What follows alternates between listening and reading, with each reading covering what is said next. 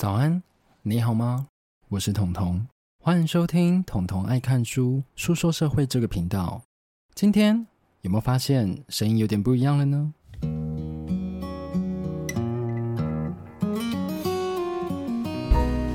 好，那我相信大家应该有发现声音有点不一样，因为我自己也有点觉得声音变得好像有一种迷蒙美，就是不是听不清楚，因为以前就非常清楚，但这次好像隔了一层声音美化器之类的，觉 得我听起来好像特别有磁性。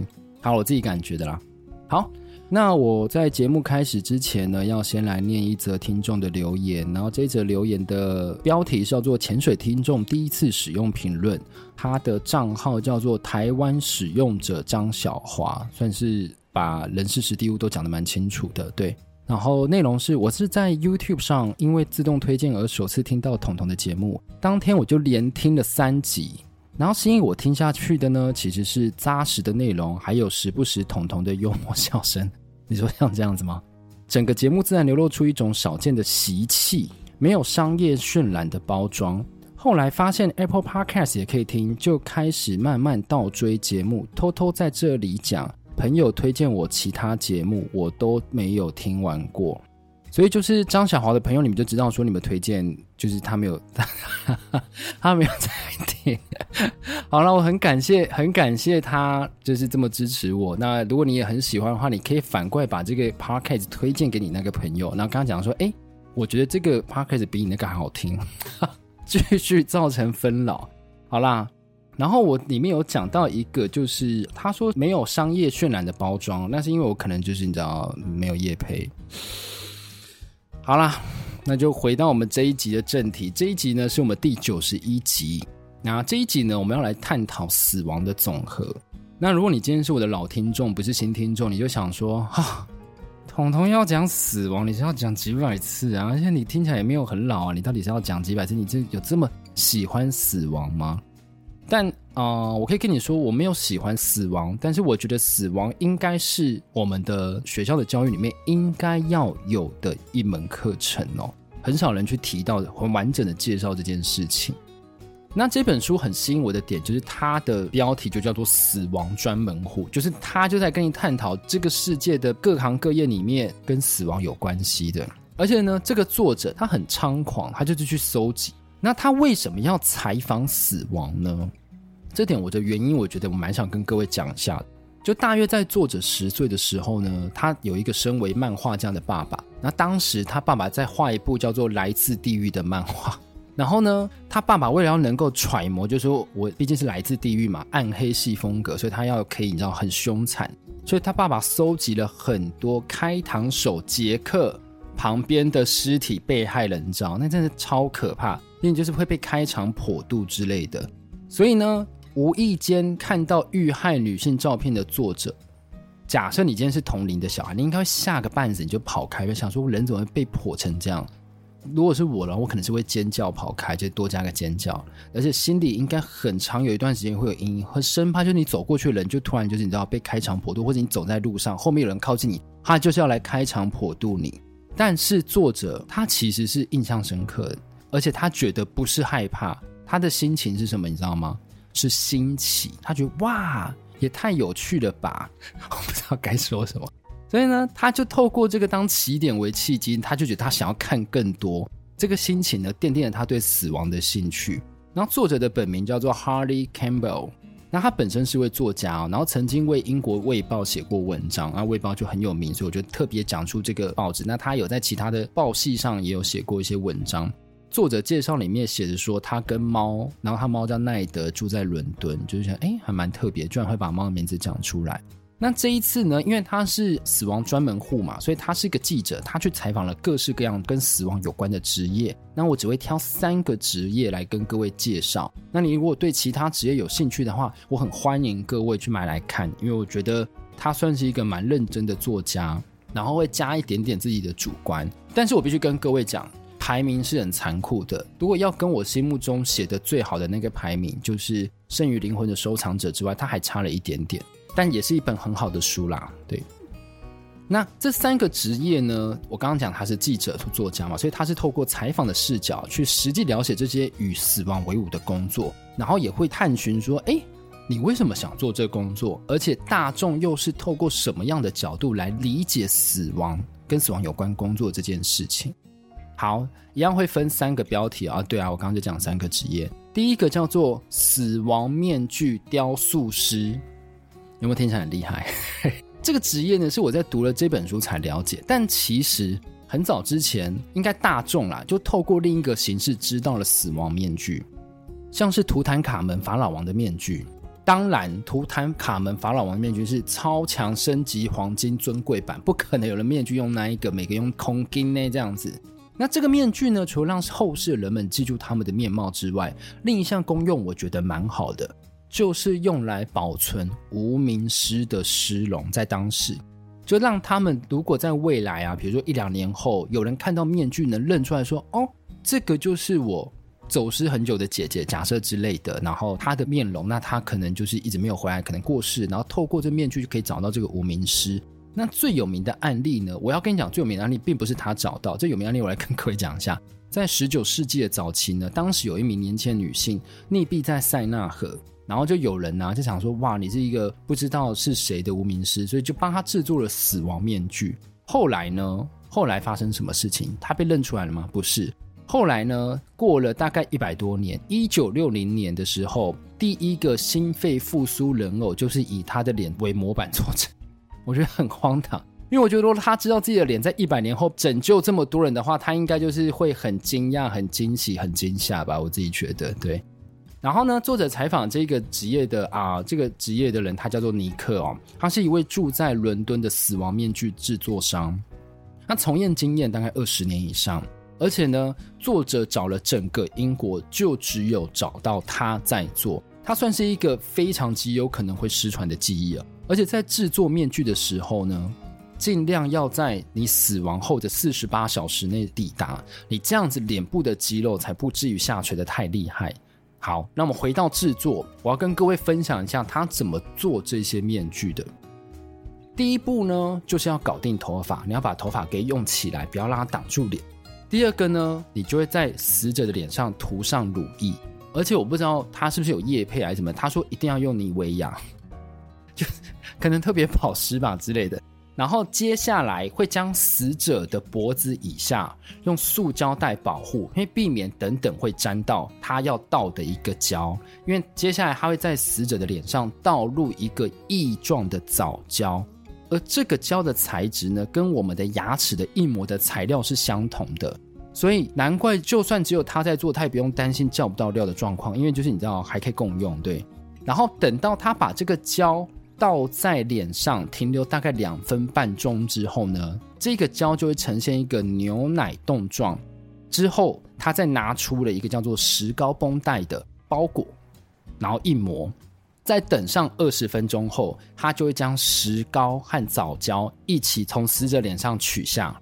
而且哦，这边有一个很重要的重点，虽然这个重点我不知道你们有没有兴趣，但我就是要跟你们讲，你不能硬扯。因为你有硬扯的话，你就是你知道会伤到那个死者的头部这样子，所以你要怎样？你要东抖西抖，这样抖抖抖抖抖抖把它抖下来。我不知道我这在讲什么，反正就是要抖一抖啦，然后你才能把那个藻胶取下来，把那个塑像取下来。然后你取下来塑像呢，还没有完哦，你还要再灌入石膏。等石膏硬化后呢，尼克就会用藻子，就是雕刻是在用那个藻子，他再会用藻子去雕刻去做修饰。在雕刻完后，会再涂上多层的细胶。你有没有觉得这工序其实蛮麻烦的？然后最后呢，它还要在细胶里膜里面注入一个树脂和金属粉的混合物，这样子才大致上算是大功告成。而且你不能用太久的时间，你大概就是有时候你就大概就两个小时可以做，因为你如果拖太久，死者的脸啊，死者的那些腐化反应会开始。所以他第一个呢的采访职业就这一个，我觉得这整个过程是蛮有趣，所以跟各位分享。那第二个职业呢，叫做遗体防腐师。那上面介绍那个职业呢，通常是生者去拜托他尼克去做这个死亡面具，因为是为了留下死者嘛，纪念他的一个部分。那这个职业我们要讨论是什么？防腐。而且这边要先跟各位说一下。你死掉后的大致上的阶段，你们应该很好奇吧？我自己是蛮好奇的。对，就是你死亡之后，你会开始怎么样变化？死亡大概数分钟之后呢，缺氧会导致细胞开始自毁，然后细胞内部的酶会侵蚀细胞膜，然后三到小时后呢，你体温就一直在下降下降嘛，导致了尸僵，尸体的尸，僵硬的僵，而且呢，这个尸僵是有顺序的，一开始是从眼皮。我觉得我这讲完应该会被黄标，我觉得这是一个很健康的事情。我觉得不管你是几岁，你都应该要知道死亡，你之后到底会发生什么事。那你问我说为什么应该要知道呢？我也不知道，反正就是我觉得应该是要知道的事情。人生老病死嘛，都很正常。然后呢，我刚刚讲到尸僵会从眼皮，然后就一路开始往下扩散到全身。十二个小时之后呢，你全身就会僵硬。所以我就觉得，如果你今天是什么法医，你要去验尸他大概死多久的话，你应该基本上你这些都应该是非常基本，你会读到了。好，然后接下来呢，尸僵会依照刚刚的顺序慢慢消失。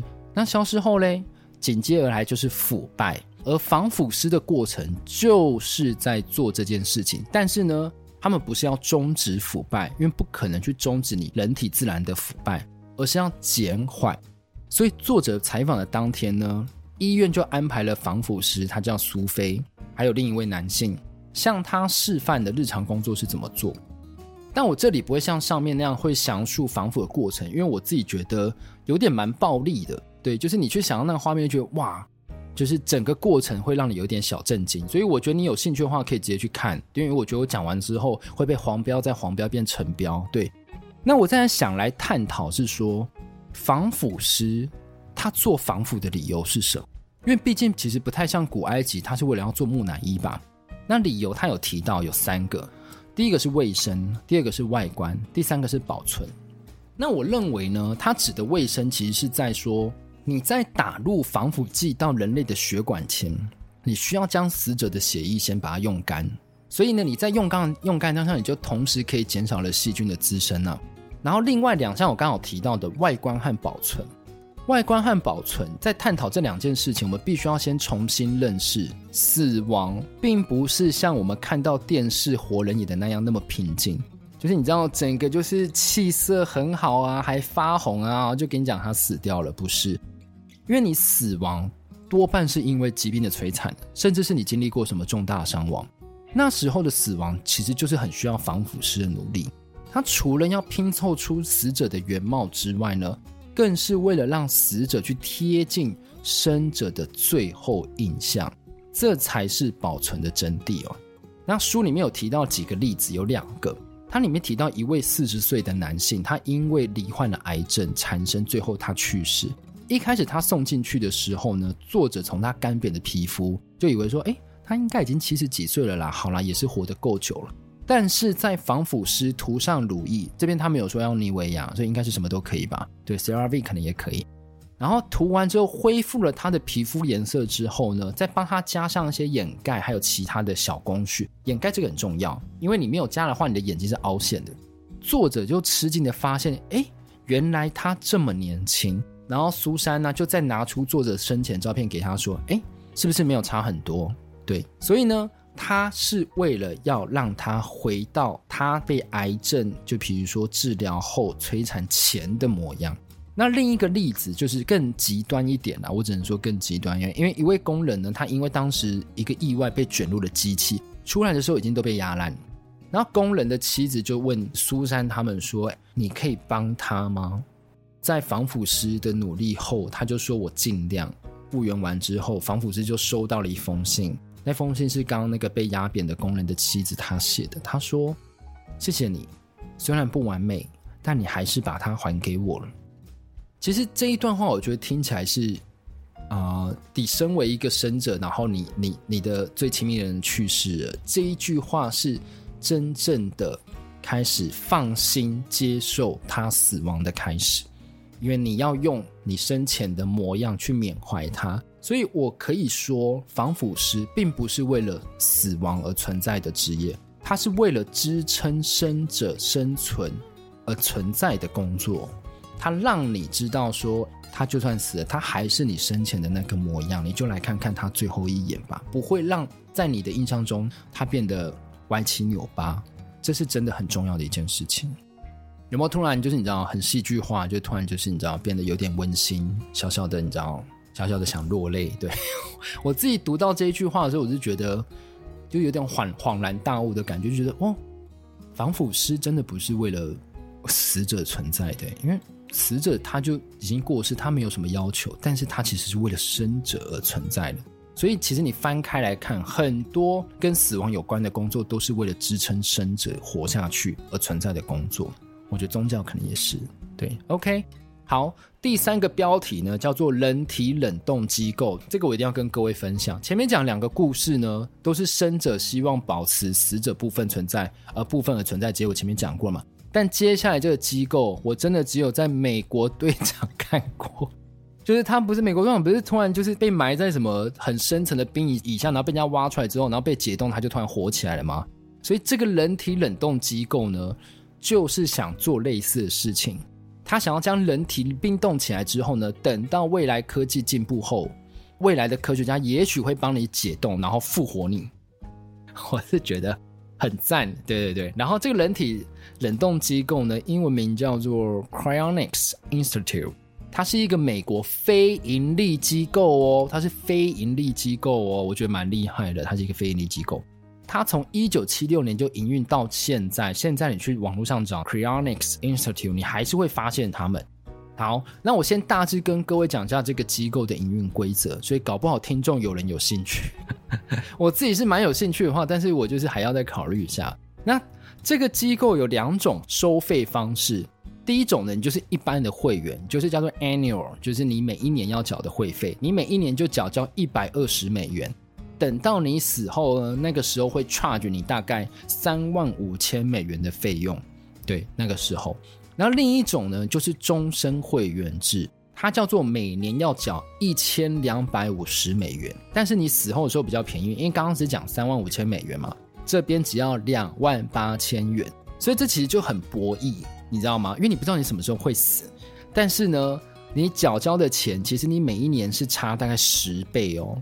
但你最后在 charge 费用差了，只差了七千，所以就是各位你再算一下，而且官网有特别注明，这些不含 local help，就是说，比如说什么空中救护车啊，那他帮你算好大概五百到一千美金，我不知道我要讲这么详细，但是我觉得啦，因为我的听众里面有来自各国的，在美国的听众，你如果有兴趣的话，你去问的时候，你顺便可以帮我问看看他的实际操作会是怎样，我觉得蛮有趣的。那如果你 OK 的话，你也可以跟我分享，这样我就紧张。会在节目上跟各位分享这样子。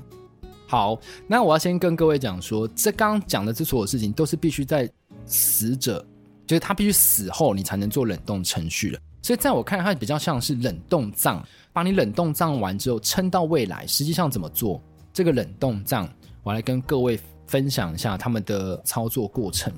那过程中作者是充满着小小的不屑，但没关系，我们就还是来跟各位讲一下。工作人员呢，会先将一个化疗的药物灌入人体，那这个化疗物没有透露。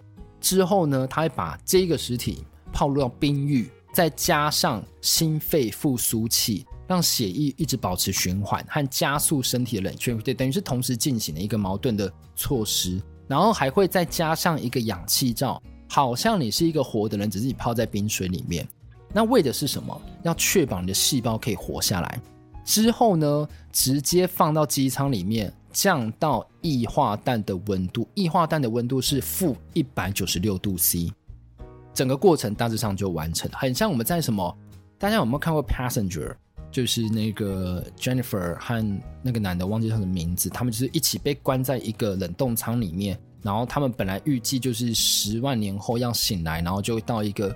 星球上生活的这种感觉，然后只是男主角突然被提前打开了这样子，应该不是十万年，应该是一百年啊，sorry，十万年也太久了。好，但是作者说，我们其实跟其他会冬眠的动物是不一样的，像是青蛙，它从冬眠中醒来的时候呢，血液中其实有一种特殊的蛋白质，它会把细胞内的水分都抽干，而且同时肝脏会释放大量的葡萄糖去撑起整个细胞膜。但是人体没有那种蛋白质啊，人体没有，所以呢，我们的组织会直接就冻伤坏死。所以作者就问说：“诶，你们在做这样的处理的时候，真的有确保细胞没有坏死吗？”然后作者就说，他们大部分的回复都是说，未来人应该会想到办法。而且其实我在想啊，一九七六年到现在已经五十几年了，人类还是对于这件事情一点办法都没有，而且我们的科技比我们想象中进步的还慢。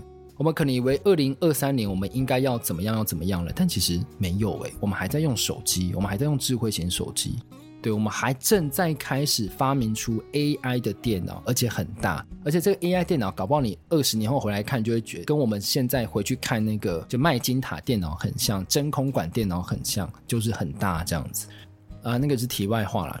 所以呢，大致上他们的辩论就讨论到这。所以他们对于这个方法真实性，他觉得就是说，反正他们就是说还有未来人来检验啊。然后作者就认为说，这样的做法是否是因为这些人要逃避死亡才选择这个方法？那我认为啦，接下来是我自己认为，我认为死亡对于我们任何人，我觉得都会有恐惧。所以像我刚刚讲，我们用宗教、用缅怀、用丧葬，甚至用其他方法。保留已故者的任何片段啊！现在就更多方法了，比如说还有电脑啊，还有手机啊，还有照片啊。未来我觉得等 Vision Pro 出来之后，还会有立体的照片、立体的影片，这是我还蛮期待的。那这些东西是为了什么？为的是希望对方在我们去世时，也可以用同样的方式记住我们。因为光是想到你活过这几十年，等到你一死之后，就几乎没有人记得你这件事，对我来讲。是一件很恐惧的事情，而且这个恐惧必须要透过每一年不断的读一些东西，才能慢慢的消磨，慢慢的让它平淡。所以呢，这是我对于死亡的看法。但我目前有比较坦然一点点的啦，但是我还是希望不要有太痛苦的死法。嗯，对啊。那你呢？你对死亡的想法又是什么呢？那你欢迎也是跟我分享，然后你也可以到 Instagram 上就是留言给我，或者是你可以到 Apple Podcast 上。你留言，然后你顺便可以抒发一下你的想法，那我也会把它念出来跟各位分享。那我们今天节目就先到这里。如果你喜欢我的节目的话，欢迎到 Spotify、到 Apple Podcast 给我五星。未来 maybe 还有 YouTube Music，那就到时候再说。那我们就先这样子喽，下集再见，拜拜。